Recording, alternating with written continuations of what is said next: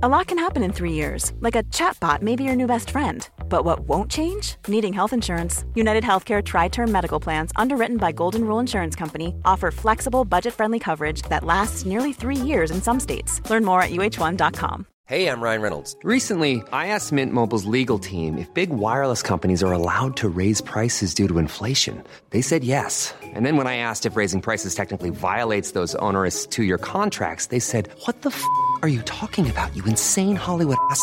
So to recap, we're cutting the price of Mint Unlimited from $30 a month to just $15 a month. Give it a try at mintmobile.com slash switch. $45 upfront for three months plus taxes and fees. Promo rate for new customers for limited time. Unlimited more than 40 gigabytes per month. Slows. Full terms at mintmobile.com. Mom deserves the best, and there's no better place to shop for Mother's Day than Whole Foods Market. They're your destination for unbeatable savings, from premium gifts to show-stopping flowers and irresistible desserts. Start by saving 33% with Prime on all body care and candles. Then get a 15-stem bunch of tulips for just $9.99 each with Prime. Round out Mom's menu with festive rosé, irresistible berry chantilly cake, and more special treats. Come celebrate Mother's Day at Whole Foods Market.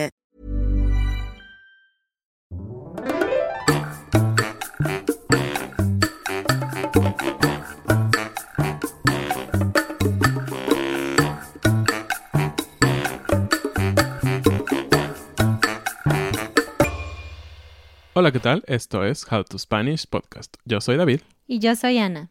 Y en el episodio de hoy te vamos a hablar de un tema que es muy popular justo ahora en México y que tiene que ver con nuestra historia, el penacho de Moctezuma. Our Patreon community makes this podcast possible. If you would like to support us, go to howtospanishpodcast.com. You can find the links to previous episodes, the study materials and interactive transcripts we offer to our members, as well as many other benefits. Don't forget to check our store.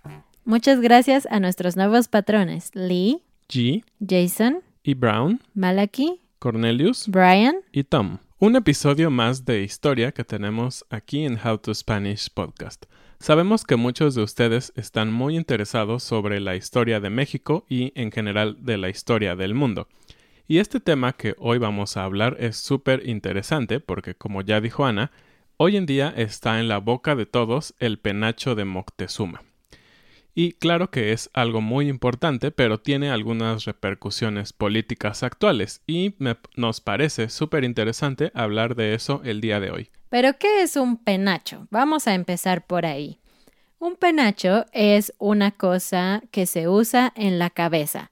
No es un sombrero, es algo antiguo. Es una especie de corona alta que se uh, usaba en la antigüedad generalmente hecha de plumas de pájaro y piedras preciosas como el oro, eh, como una corona muy alta, muy vertical. Eso es un penacho. Y bueno, Moctezuma, si han escuchado nuestro podcast, saben que tenemos al menos dos o tres episodios donde mencionamos a este personaje. ¿Se acuerdan quién es? Bueno, Moctezuma fue un emperador fue uno de los emperadores más importantes del imperio azteca o mexica, que como saben fue el que recibió a los españoles.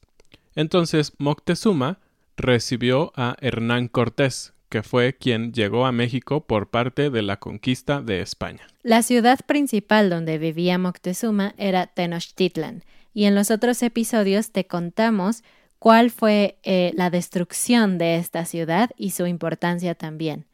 Pero, como seguramente pueden imaginar, cuando dos mundos se encontraban, había dos opciones, o recibir con uh, regalos o recibir con guerra.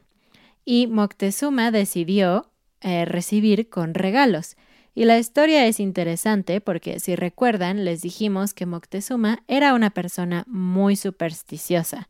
Así que muchos factores supersticiosos uh, dieron lugar a que Moctezuma recibiera prácticamente con los brazos abiertos a los españoles.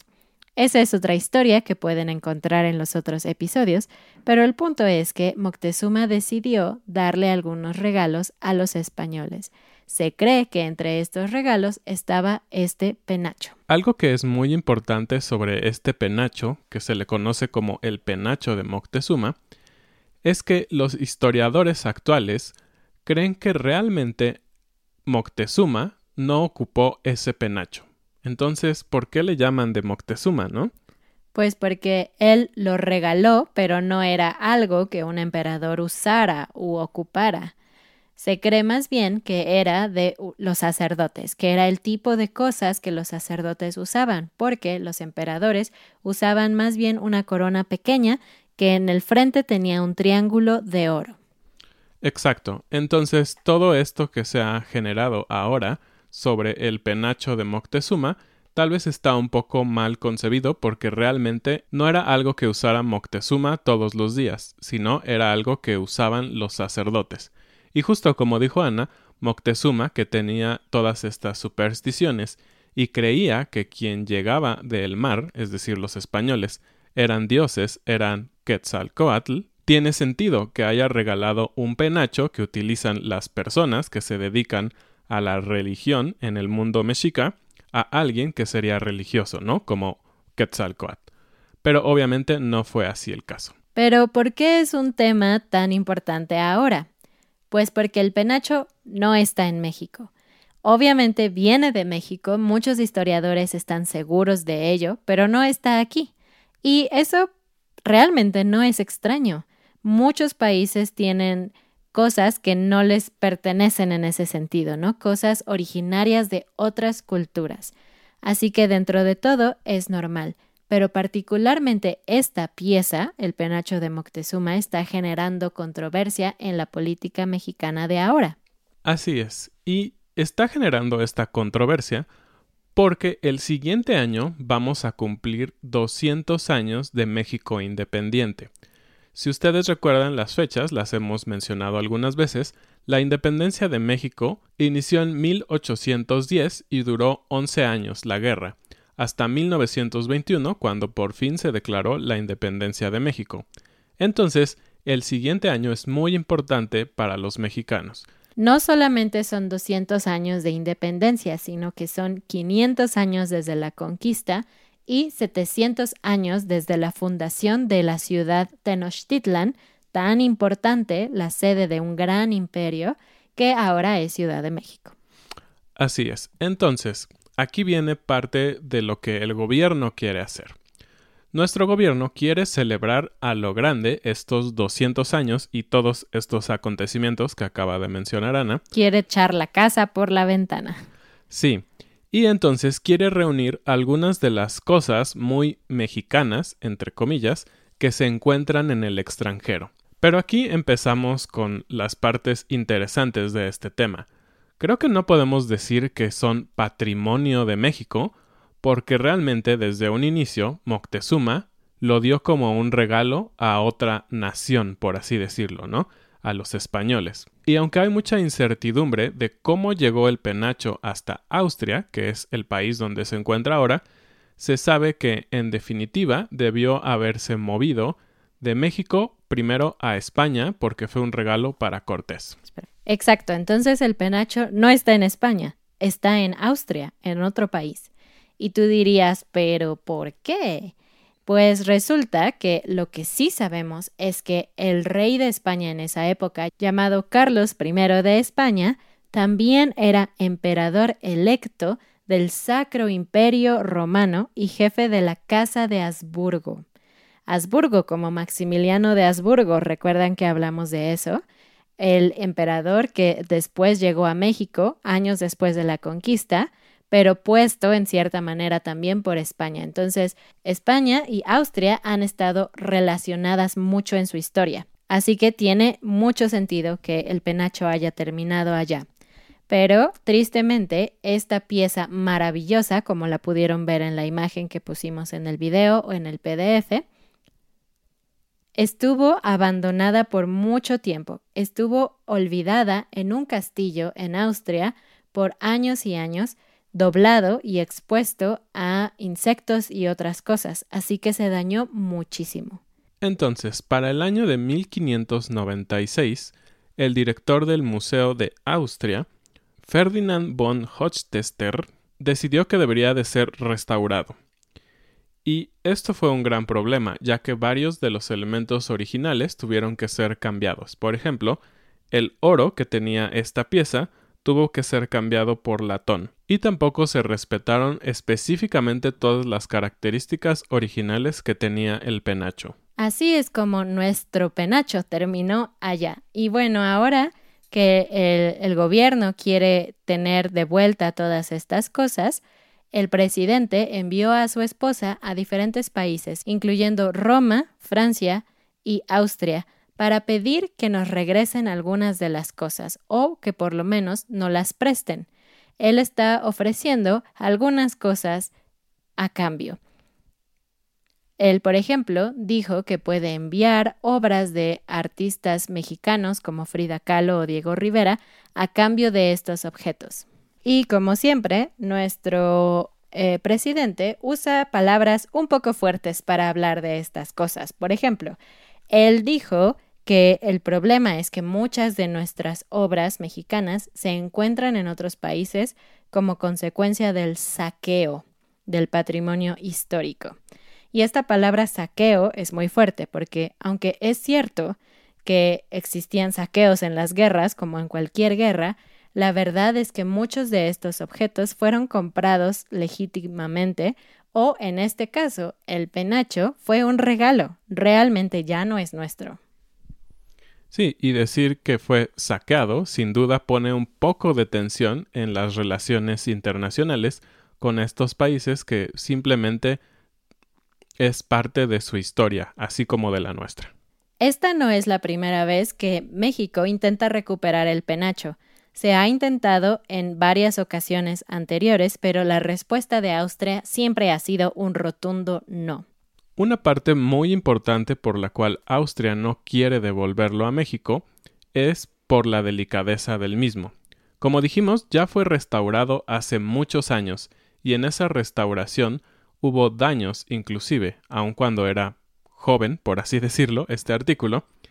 Entonces se cree ahora que si se mueve, simplemente que se mueve el penacho, es decir, se saca del lugar donde se encuentra y se transporta en un autobús o en un avión, es probable que se destruya por completo. Entonces sería un poco envidioso, tal vez, de nuestra parte como mexicanos, pedir que se traiga sabiendo que nos vamos a quedar como el perro de las dos tortas, ¿no?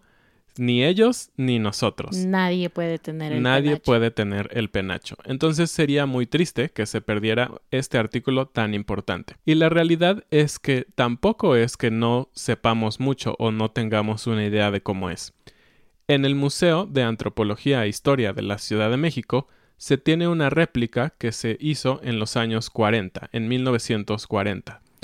Y claro, es una réplica, pero está hecha con un nivel de detalle que solo los conocedores podrían saber que es una réplica. Para el resto de la población que solo quiere ir a verlo y entender un poco más de nuestra cultura mexica anterior a los españoles, creo que es más que suficiente. Para que se den una idea de lo frágil que es, entre los años 2010 y 2012 se hizo un esfuerzo conjunto entre México y Austria. Unas restauradoras, una era mexicana y una austriaca, decidieron eh, restaurarlo porque estaba en tan mal estado que por ocho años estuvo escondido o guardado porque no podían mostrarlo al público. Tardaron dos años en poder renovarlo, pero aún así dijeron que su estado era muy muy frágil, porque cada vez que intentaban arreglar alguna de las plumas, que por cierto tiene muchas manchas eh, y derramamientos de líquidos, dicen que la pluma prácticamente se destruía, así que hicieron lo mejor que pudieron, pero aún así no está en un perfecto estado. Este artículo ha sido motivo de tantos estudios, tanto para austriacos como para mexicanos, que se tiene prácticamente una radiografía de él. Es decir, cuando tú vas y te tomas una radiografía, puedes saber qué está mal en tus huesos, ¿no? O en tu cuerpo. Pues bueno, de este penacho se sabe, después de estos estudios que hicieron estos dos países, que tiene 29 fracturas en 27 varas que integran la estructura interna del penacho. O sea, solamente tiene 27 palitos, pero tiene 29 fracturas en 27 palitos. Exacto, eso significa que algún palito tiene muchas fracturas o que todos tienen al menos una fractura y más. Es decir, es demasiado frágil.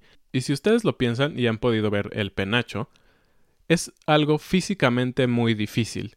Es, como dijo Ana al principio, muy vertical, algo sobre la cabeza muy vertical. Y hoy en día, de hecho, pocos sombreros se utilizan de manera vertical porque es físicamente difícil, ¿no? Necesitas una estructura muy difícil y ahora con toda la ingeniería que hay y diversos materiales y todo esto, no es muy común. Entonces imaginen con la tecnología de hace tantos años y con la ingeniería que tenían entonces, pues obviamente es una obra bastante, bastante difícil de crear. Y por cierto, el tipo de plumas que tiene este penacho son plumas de quetzal, un ave endémica de estas zonas que es muy hermosa, pero que tiene algo muy interesante. Los quetzales no pueden sobrevivir en cautiverio. Hay animales que se pueden acostumbrar a vivir enjaulados, pero el quetzal no es uno de ellos. Se sabe que si tú encierras un quetzal, muere casi inmediatamente. No soporta no estar en libertad. De hecho, el quetzal fue parte importante de la inspiración en los poemas y poesías prehispánicos. Se sabe, por ejemplo, que Nezahualcóyotl, que fue una figura muy importante dentro de la historia prehispánica, fue también poeta y él habla en sus poemas sobre estos pájaros. Entonces hablan y hacen referencia como a la figura de la libertad, de la naturaleza que es importante para todos los hombres. Inclusive el dios Quetzalcoatl, que es la serpiente emplumada. Exacto, entonces es una serpiente con plumas de quetzal. Algunas otras cosas que nuestro país espera recuperar por lo menos temporalmente para el próximo año, la gran celebración, incluyen unos códigos o códex que están en Italia. ¿Y por qué estos códex son importantes? Bueno, para empezar, su nombre no suena en español ni indígena porque se llaman Códex Fiorentino y Códex Cospi o Bologna. Y en estos códex o códices podemos aprender sobre la vida antigua de los indígenas. Es como una crónica de cómo vivían los indígenas, de qué pensaban, etc. Y estos dibujos fueron hechos por personas de México, por indígenas. Y también tenemos el Códice Borgia. Y el cual se sabe que tiene de las escrituras más claras que había en aquel entonces por los mexicas. Y estas escrituras relataban cómo se hacían sacrificios y cómo se hacían ciertos rituales de las religiones antiguas. Y de hecho, el motivo por el cual no está en México es que cuando las autoridades católicas llegaron a México e hicieron la Inquisición, dijeron que estos códices contenían instrucciones diabólicas, de cosas que no eran católicamente correctas. Entonces, por eso acabaron en Italia. Y eso es interesante porque, claro, no creo que sea muy buena idea mostrarle a todo el mundo cómo hacer un sacrificio humano, ¿no? Pero aún así, sí es verdad que es parte de nuestra historia. Y quizás es más fácil pensar en esto porque son objetos muy antiguos, ¿no? Y tienen claramente un valor cultural e histórico. Pero ¿no podríamos pensar lo mismo de otras cosas actualmente? ¿Eso se considera censura o no. Porque hay ciertas cosas que ahora censuramos, pero en el futuro quizás podrían verse como una puerta o una ventana hacia la cultura de esta época, ¿no? Así que no sé, se me hace interesante qué cosas se deben censurar y qué cosas no, qué cosas deben ser vistas simplemente como algo histórico y cuáles deberían quedar enterradas en el olvido para siempre. Creo que es una reflexión muy interesante porque, como hemos dicho, esto no solo ocurre en México. Sabemos que hay muchísimas piezas inspiradas en arte autóctono de muchas otras partes del mundo que se encuentran en museos súper alejados. Entonces, eso lo vuelve muy, muy difícil. Por ejemplo, algunas otras cosas que están en otros países que pertenecieron a México en algún momento incluyen una máscara que se llama máscara Tezcatlipoca, que fue hecha en el siglo XV sobre un cráneo humano con incrustaciones de piedras preciosas, y esta máscara está en el Museo Británico de Londres. Y en ese mismo museo también se tiene una serpiente azteca de dos cabezas que está increíble porque está hecha de mosaicos, de pequeñas piezas de piedra de diferentes colores. Y esta, por ejemplo, pertenecía a alguien privado hasta que este museo la compró en una subasta en París. Entonces, creo que es bastante interesante pensar en que el arte de todo tipo, tanto muy histórico y muy antiguo como actual y tan importante, acaba en manos de personas privadas. Y eso se sabe, ¿no? Hay personas que aman el arte y se dedican a tenerlo cerca de ellos y aunque gasten miles de millones de dólares, pueden pagarlo. Entonces, este tipo de cosas que son importantes para la humanidad deberían de regresar a estos países es una reflexión muy interesante. A mi parecer, creo que no. Si el medio por el que llegaron a estas familias o a estos países es legítimo, pues no sería justo quitarlo, ¿no? Ellos lo obtuvieron, por ejemplo, como el penacho, como un regalo. No hay por qué quitarlo. Entonces, ¿ustedes qué opinan? ¿El arte debe tener fronteras o no? Ah, ¿Creen que el arte debe quedarse en donde es originario o debe viajar a otros países? ¿Cuál es su opinión? Y también díganos si les gusta como ir a museos en otros países o en sus propios países, porque en México tenemos muchos museos y creo que es una actividad común visitar los museos, pero eh, al menos en mi opinión, la cultura mexicana no está tan, tan eh, estudiada o ilustrada en este tema de nuestro propio arte. No es algo muy popular estudiar. Sí, y de hecho, algunas personas, algunos especialistas han dicho que a veces los extranjeros que vienen a México visitan más museos que los propios mexicanos. Y tal vez es algo común, ¿no? En, en general, a veces las personas que viven en la playa, por ejemplo, nunca van a la playa, pero los que vamos de vacaciones vamos a la playa. Y algo también muy interesante, sobre todo este tema del movimiento del el arte, es que, por ejemplo, hubo artistas extranjeros que por algún motivo llegaron a México y se apropiaron tanto de nuestra cultura que lograron hacer arte enfocado a la historia de México o enfocado al folclore y la cultura de México. Entonces, aquí una vez más podemos pensar que si el arte tiene fronteras, si debe de ser exclusivamente de un país, aunque esté inspirado en esa cultura. Por ejemplo, durante la Guerra Civil Española, muchos artistas se refugiaron en México, y algunos de ellos hicieron grandes obras, incluido Julián Martínez, que era un escultor o trabajaba con arte plástico, esculturas sobre todo, y él hizo esculturas sobre personajes importantes de la historia de México. Entonces es una mezcla súper interesante, ¿no? Porque los españoles nos conquistaron y trajeron pues de cierta manera su cultura y su arte, y al final los mexicanos somos una mezcla de todo esto. Y él, siendo español, vino a México y hizo obras acerca de la Revolución Mexicana, que es un tema súper diferente a el tema de los españoles en México en la conquista. Y el tema de la apropiación cultural es interesante. Hay personas que se ofenden cuando alguien de otra cultura se apropia o se adueña de algo que es claramente de otra cultura, pero hay personas a las que les parece que justo no hay fronteras y que esto está bien. Es un tema muy complicado. Y el último ejemplo que quiero darles es de alguien quizá no tan conocido, pero que hizo cosas muy interesantes también. Él se llamaba Paul Higgins y era de Utah, en Estados Unidos. Y en el año de 1923 vino a conocer México y también se enamoró de él.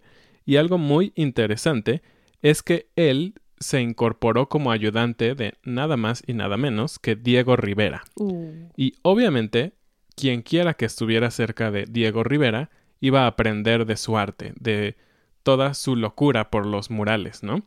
Entonces él aprendió español, así como ustedes lo hacen, y también creció en su habilidad de pintar. Y lo que pocas personas saben es que el propio Diego Rivera le permitía trabajar junto a él en algunos de sus murales. Por lo tanto, hay un toque de Estados Unidos en los murales de Diego Rivera. Es increíble, ¿no? Vamos a terminar con la frase del día, que es algo que yo dije casi al principio del episodio. Echar la casa por la ventana. Los verbos con echar son complicados, pero lo que significa esta frase es gastar todo el dinero del mundo o hacer un gran alboroto. Entonces, por ejemplo, en las bodas muchas veces las personas echan la casa por la ventana gastan mucho dinero y es un evento tan grande que hay que hacer mucha fiesta, ¿sí? Eso fue todo. Déjanos un comentario, dinos cuál fue tu parte favorita, si crees que el penacho debe volver a México o no, y nos vemos en el próximo episodio. No olviden visitar nuestra página howtospanishpodcast.com y nuestra página de Patreon. Adiós. Adiós.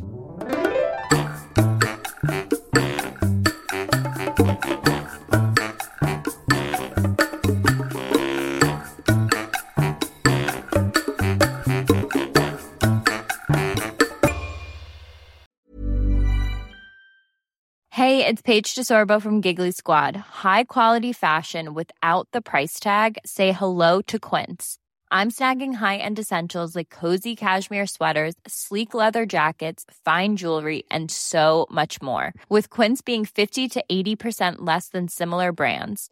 And they partner with factories that prioritize safe, ethical, and responsible manufacturing. I love that. Luxury quality within reach. Go to quince.com slash style to get free shipping and 365 day returns on your next order.